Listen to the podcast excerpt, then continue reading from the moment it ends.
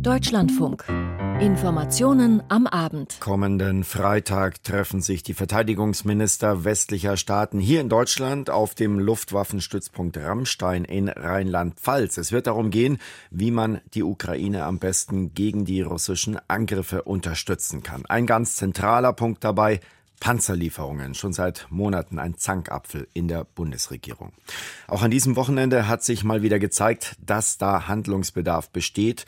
In der Zentralukraine gab es viele Tote bei einem Raketenangriff auf ein Wohnhaus. Außerdem in dieser Sendung in Lützerath im rheinischen Braunkohlerevier ist die Räumung polizeilicherseits abgeschlossen und doch befinden sich noch Aktivisten auf dem Gelände.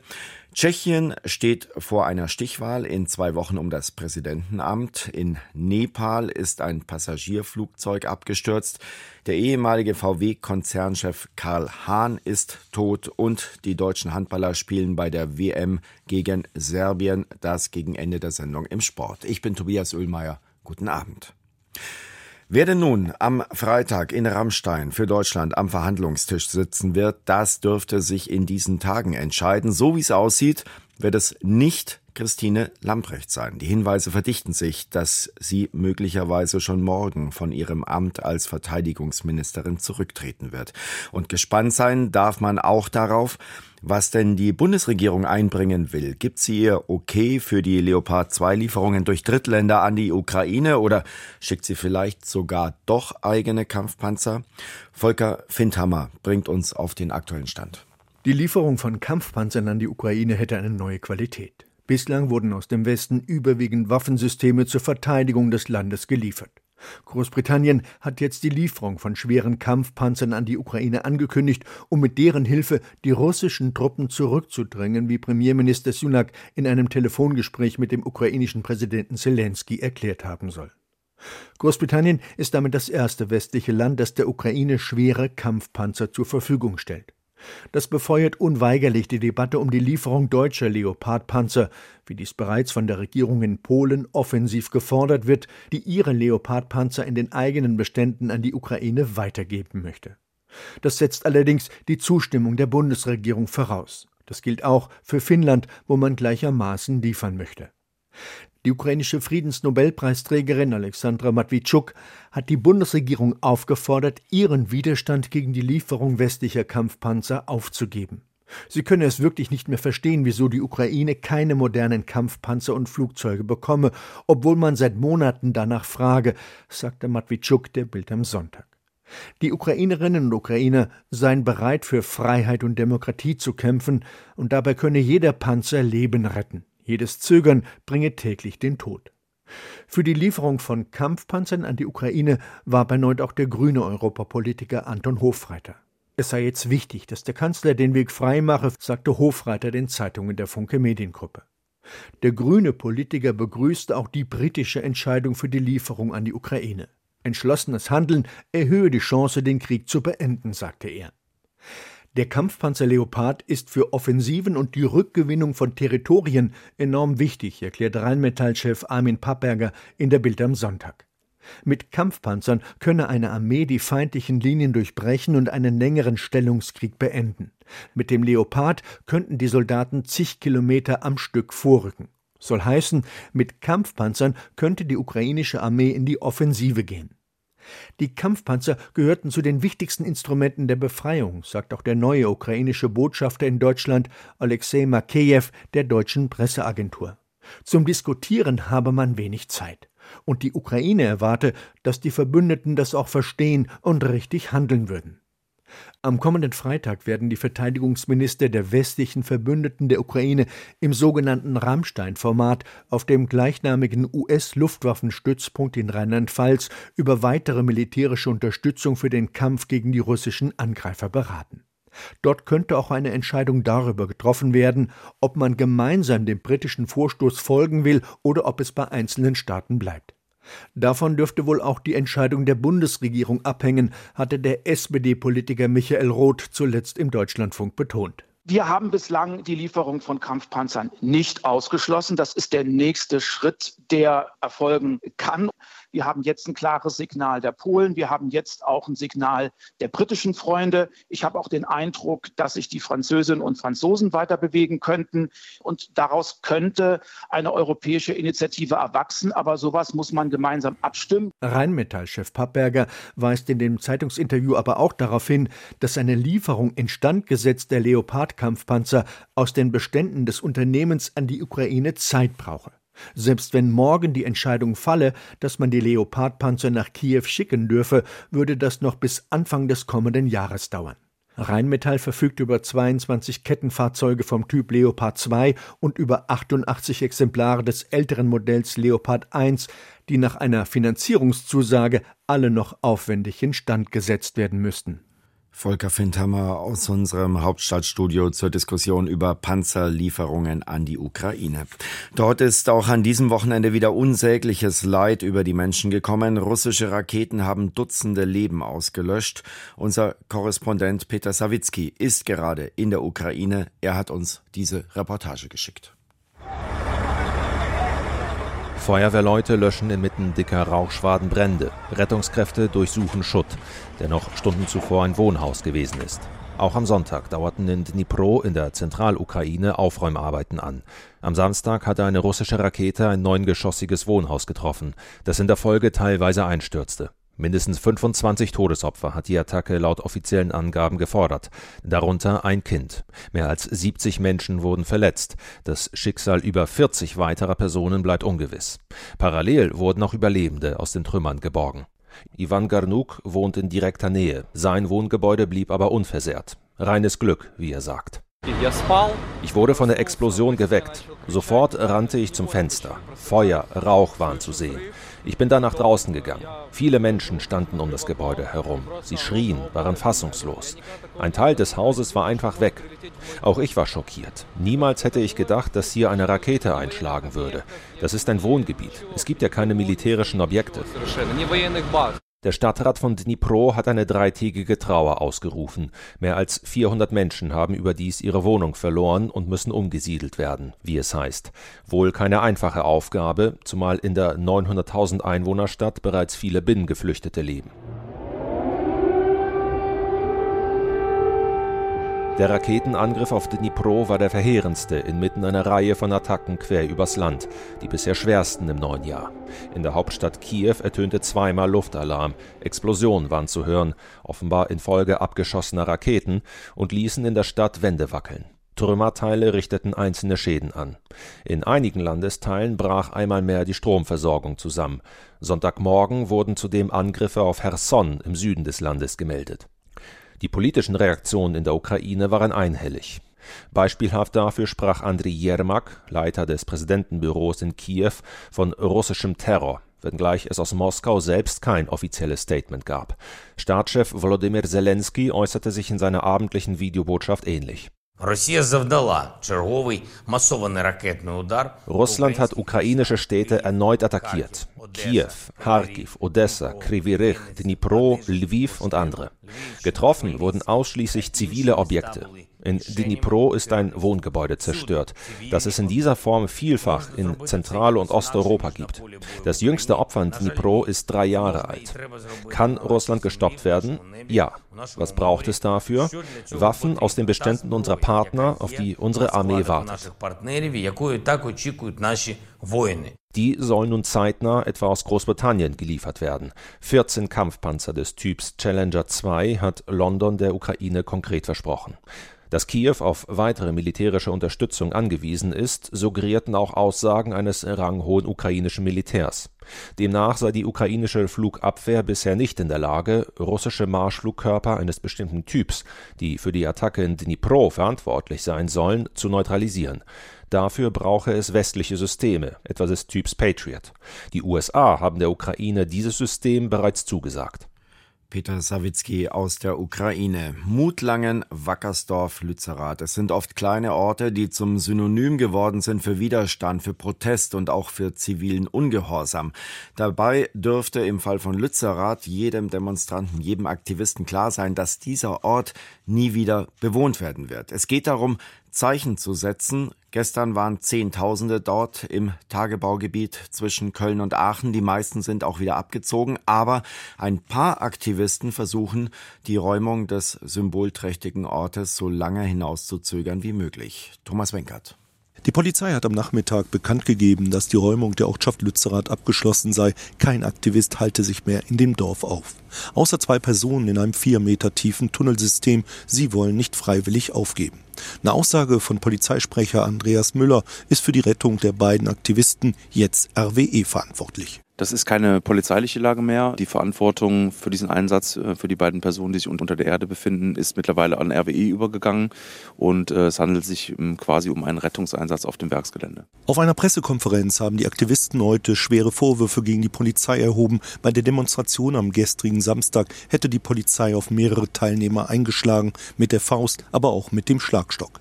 Zahlreiche Aktivisten seien lebensgefährlich verletzt worden, hieß es heute.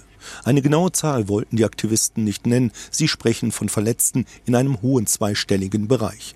Neben Brüchen hat es auch Kopfverletzungen gegeben. Christopher Laumanns von der Initiative Lützerath lebt.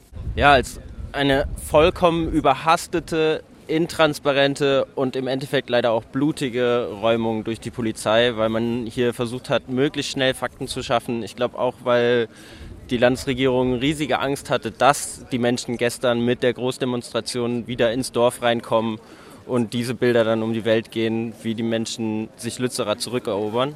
Auch andere Aktivisten schilderten ihre Eindrücke aus den vergangenen Tagen. Ich wurde vorgestern aus Lützerath geräumt, bin sehr erschlagen davon, wie schnell dieser Polizeieinsatz vonstatten ging und vor allem wie gewaltvoll der dann doch auch war. Wir haben eine Person gesehen, die war voller Schlamm, desorientiert, kaum ansprechbar.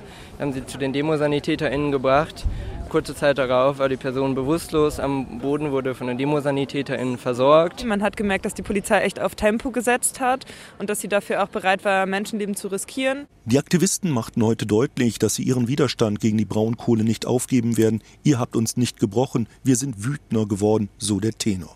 Die Aachener Polizei weist die Vorwürfe der Aktivisten zurück. Man habe zu keinem Zeitpunkt unverhältnismäßig gehandelt, erklärte Polizeisprecher Andreas Müller. Es waren sicherlich sehr unschöne Bilder, die wir gestern gesehen haben. Ähm, aber dazu muss man sagen, dass wenn man die erste Polizeikette bereits durchbrochen hat und dann nach mehreren deutlich wahrnehmbaren Lautsprecherdurchsagen sich nicht davon abhalten lässt, auf die nächste Polizeikette zuzurennen, um äh, zu versuchen, nach Lützerath zu gelangen, dann muss man zunächst mal unterstellen, dass man gezielt und ganz bewusst die Konfrontation der Polizei sucht. Die Polizei wird auch in den nächsten Tagen in Lützerath im Einsatz sein, bis RWE die Abrissarbeiten beendet hat. Bündnisse und Initiativen haben für Dienstag zu einem großen Aktionstag aufgerufen, und zwar im gesamten rheinischen Braunkohlerevier. Thomas Wenkert aus Lützerath. Bei den Protesten und Aktionen in Lützerath ist es oft ein schmaler Grad zwischen Ungehorsam und Straftat. Vieles findet in einer Grauzone statt.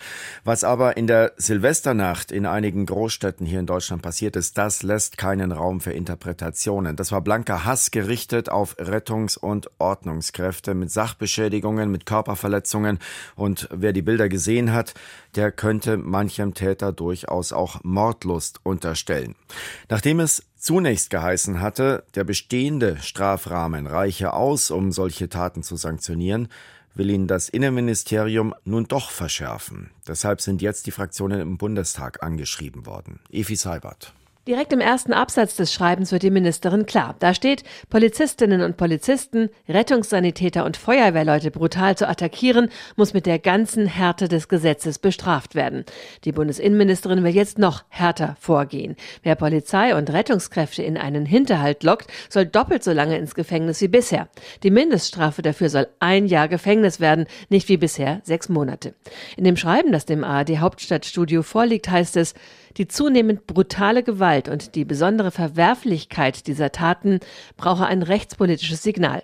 Wenn man sich Nachbarländer ansehe, etwa Frankreich, dann sehe man, dass man dieser Entwicklung entschieden begegnen müsse, weil sie sich sonst weiter zuspitzen könne in einer fortschreitenden Verrohung. In der Silvesternacht waren Einsatz- und Rettungskräfte in vielen Städten massiv angegriffen worden. Zum Teil mussten Feuerwehrleute bei ihrem Einsatz vor diesen Angriffen von der Polizei geschützt werden.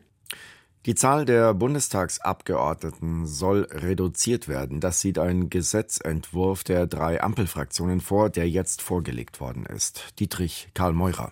Durch Überhang- und Ausgleichsmandate ist der Bundestag in den letzten Jahren angewachsen zu einem der größten Parlamente der Welt. Das verschlingt nicht nur viel Steuergeld, sondern macht auch die parlamentarische Arbeit schwerfällig. Die Ampel will durch eine Wahlrechtsreform den Bundestag wieder verkleinern, von derzeit 736 auf nur noch 598 Abgeordnete. Die Idee, Überhang- und Ausgleichsmandate soll es nicht mehr geben. Alle Fraktionen würden kleiner. SPD, Grüne und FDP im Bundestag haben jetzt ihren Gesetzentwurf an Friedrich Merz geschickt, den Chef der CDU-CSU-Fraktion. Mit ihm wollen sie über den Plan sprechen, um die größte Oppositionsfraktion mit ins Boot zu holen. Das dürfte nicht leicht werden. CDU und CSU profitieren bislang am stärksten von den derzeitigen Regeln. Auch deshalb verhinderten sie in der Vergangenheit eine wirksame Wahlrechtsreform. Überhang- und Ausgleichsmandate kommen zustande, wenn bei Wahlen eine Partei über die Erststimmen mehr Direktmandate erringt, als ihr nach dem Zweitstimmenergebnis zustehen. Sie darf dann die zusätzlichen Mandate behalten. Die anderen Parteien erhalten dafür Ausgleichsmandate. Das Parlament wächst. Tschechien hat gewählt. Am Freitag und Samstag ging es um die Nachfolge von Miloš Seemann als Präsident. Dass es auf eine Stichwahl hinauslaufen würde, das war absehbar, aber so knapp. Nun haben die Tschechen in zwei Wochen wieder die Wahl zwischen zwei grundverschiedenen Kandidaten. Marianne Allweis berichtet aus Prag. Der tschechische Regierungschef Petr Fiala gratulierte dem früheren NATO-General Pavel zu seinem hauchdünnen Sieg und gab sogleich die Parole für die kommenden zwei Wochen bis zur Stichwahl aus. Es wird ein harter Kampf der Werte. Auf der einen Seite Populismus, Lügen und eine Annäherung an Russland. Auf der anderen Seite Demokratie, Respekt vor der Verfassung und eine klare pro-europäische Orientierung. Pavel kann nicht nur auf die Unterstützung der konservativ-liberalen Regierung setzen, auch die unterlegenen Präsidentschaftskandidaten aus dem liberal-demokratischen Lager boten dem 61-Jährigen ihre Zusammenarbeit an. Ich bin bereit, noch einen Zahn zuzulegen und zu zeigen, was ich zu bieten habe. Und ich will darauf aufmerksam machen, welche Gefahren von Babisch ausgehen, wenn er mit den Stimmen der rechten Wähler gewinnt.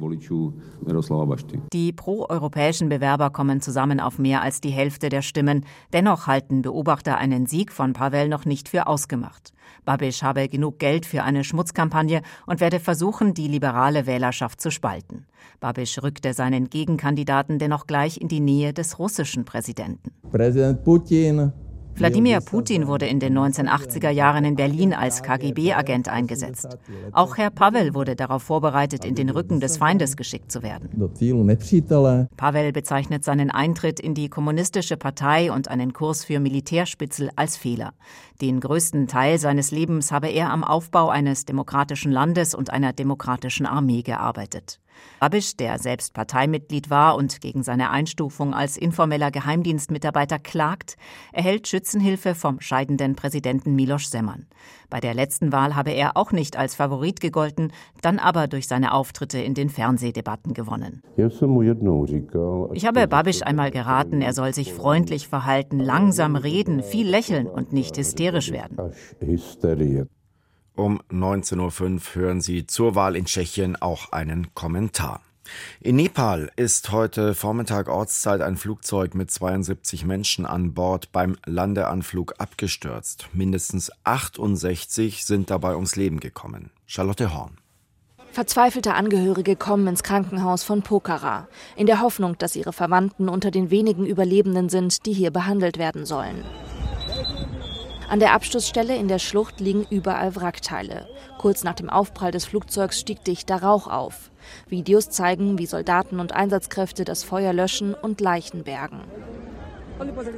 Laut der Passagierliste waren unter den 68 Fluggästen 53 Nepalesen an Bord. Außerdem mindestens 15 Ausländer, unter anderem aus Indien, Russland und Korea. Auf einem Video in den sozialen Medien ist zu sehen, wie die zweimotorige Maschine sehr niedrig über den Häusern fliegt. Plötzlich kippt sie nach vorne und dreht stark nach links, als habe der Pilot die Kontrolle verloren. Kurz danach ist der Einschlag zu hören. Shambhu Sobedi vom nepalesischen Militär leitet den Einsatz. Im Interview mit einem indischen Fernsehsender sprach er von schwierigen Bedingungen. Es ist sehr schwierig in der steilen Schlucht. Wir tun unser Bestes und hoffen, dass wir die Rettungsaktion bis heute Abend abschließen können.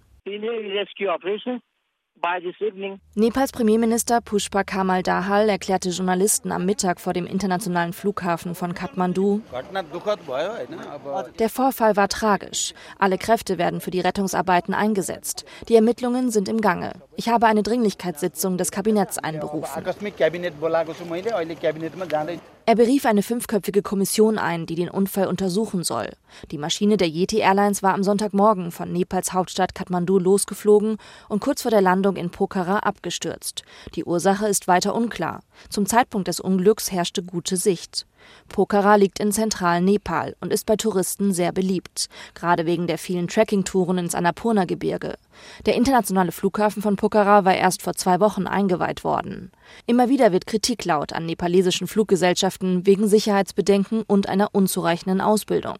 Das kritisierte im vergangenen Jahr auch Luftfahrtexperte Kunda Dijit im Interview mit dem ARD-Studio Südasien. Wir müssen besser werden, bessere Ausbildung, bessere Vorschriften, bessere Umsetzung dieser besseren Vorschriften, bessere Ausrüstung, insbesondere für das Wetter. Im vergangenen Jahr war ein Flieger von einer Tochtergesellschaft von Yeti Airlines abgestürzt. Unter den 22 Toten auch zwei Deutsche. Charlotte Horn aus dem ARD-Studio Südasien. Der langjährige Vorstandschef der Volkswagen AG, Karl Hahn, ist tot. Hahn starb gestern im Alter von 96 Jahren. Er galt als großer Visionär und hat den Wolfsburger Autobauern zu einem Weltkonzern gemacht, indem er unter anderem den chinesischen Markt für sein Unternehmen entdeckte. Hören Sie einen Nachruf von Nora Kellini. Karl Hahn hat die Liebe zum Automobil mit in die Wiege gelegt bekommen. Sein Vater Karl Hahn Senior war ebenfalls Manager und Mitbegründer der später in Chemnitz ansässigen Auto Union. Aus dieser Zeit stammen auch die ersten Erinnerungen, von denen Karl Hahn Junior später immer wieder berichtete. Wir haben also hier den Vorteil einer motivierten Belegschaft, die ich schon aus meiner Ferienzeit in der Kindheit sehr gut kenne, als ich da im Kriege im äh, VW-Werk Röslerstraße gearbeitet habe in meinen Ferien. Hahn studierte nach dem Zweiten Weltkrieg Betriebswirtschaft und stieg 1954 ins Management bei VW ein.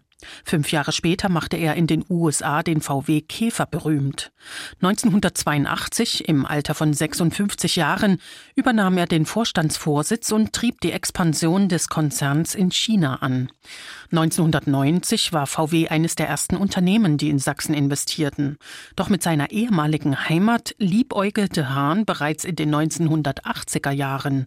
Damals wurde ein Joint Venture vereinbart, unter anderem für ein Motorenwerk in Karl-Marx-Stadt. Deshalb haben wir ja auch sofort nach der Wende angefangen zu arbeiten, weil wir die Menschen alle kannten durch das DDR-Motorenprojekt. Wir kannten die Qualifikation, wir kannten alle Schwierigkeiten der DDR-Wirtschaft und dementsprechend waren wir so vorbereitet, dass es für uns mit fliegendem Start an die Arbeit ging. In Zwickau rollte 1990 der erste VW Polo vom Band. Wenig später stand im Ortsteil Mosel die erste Werkhalle des neuen Standortes. Karl Hahn war damals beim Richtfest dabei. Wir selbst sind beeindruckt, dass in sieben Monaten diese Halle errichtet werden konnte. Das zeigt, dass entgegen viel dummen Geschwätz die Menschen in den neuen Bundesländern eine große Leistungsfähigkeit entwickeln. Und Sie sehen ja in sieben Monaten noch dazu, während des Winters ist ja wirklich ein Wunder geschehen. Heute arbeiten bei VW Sachsen mehr als 11.000 Mitarbeiter in Zwickau, Chemnitz und Dresden.